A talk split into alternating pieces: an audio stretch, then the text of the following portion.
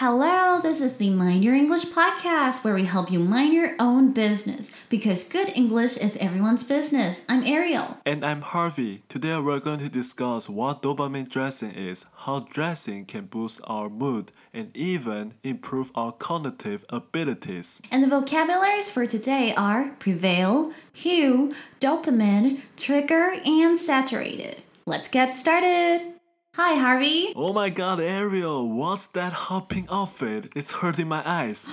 You don't get it. These colors are prevailing now. 核心单字 prevail，p r e v a i l 是动词，指流行、盛行。 so is this the new trend now? A full pink outfit? No, not just pink, but all colors that are highly saturated, such as colors like ruby red, azure, cobalt, yellow, etc. It's the 2023 trend called dopamine dressing. 核心单字 saturated。 S A T U R A T E D 是指饱和的，不论是饱和的颜色啊，saturated color，还是饱和的脂肪，saturated fat 都是用 saturated 这个单字。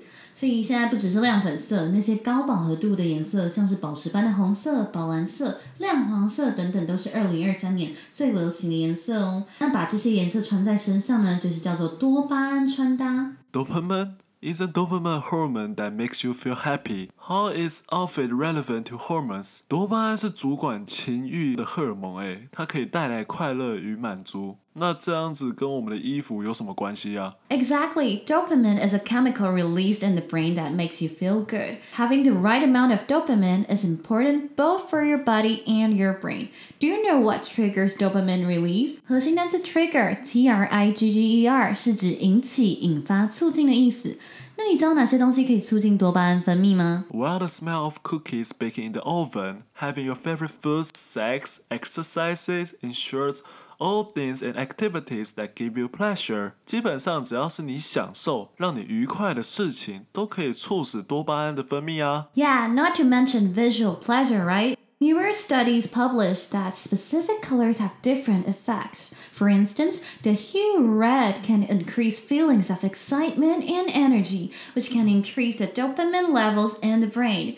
这些带给你愉悦的外在因素，当然也包含了视觉享受。那其中有研究指出呢，其实各种颜色可以引起不同的情绪反应，有几种颜色就能够促使你分泌多巴胺哦。像是红色可以引起兴奋和充满能量的感觉，因此红色就能促进多巴胺的分泌。What do you mean by hue red？你是指中文的撞声子 hue 松一口气的意思吗？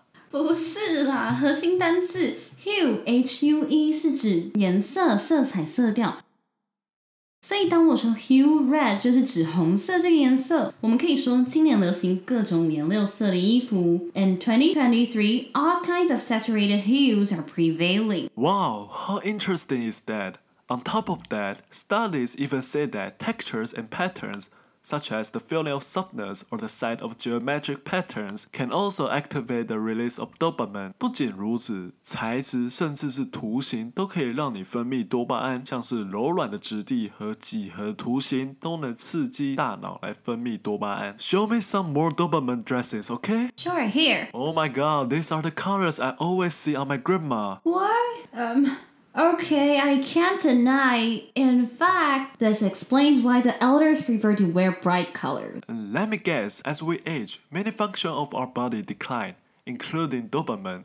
And that's why the older you are, the more stimulation you need to trigger dopamine, right? 核心单字 stimulation, S T I M U L A T I O N 是名词，指刺激、激励、兴奋作用。它的动词 stimulate, S T I M U L A T E 跟刚刚提到的核心单字 trigger 是同义词，都是指激发、激励、促进。身体的所有功能都会随着年纪增长开始下降，而分泌多巴胺的功能也不例外。年纪越大，越不容易分泌多巴胺，因此越年长的人更需要一些刺激来促使多巴胺的分泌，这样就可以解释为什么这些年长者更偏好穿色彩缤纷的颜色。 Yeah, that's exactly what I have seen in studies.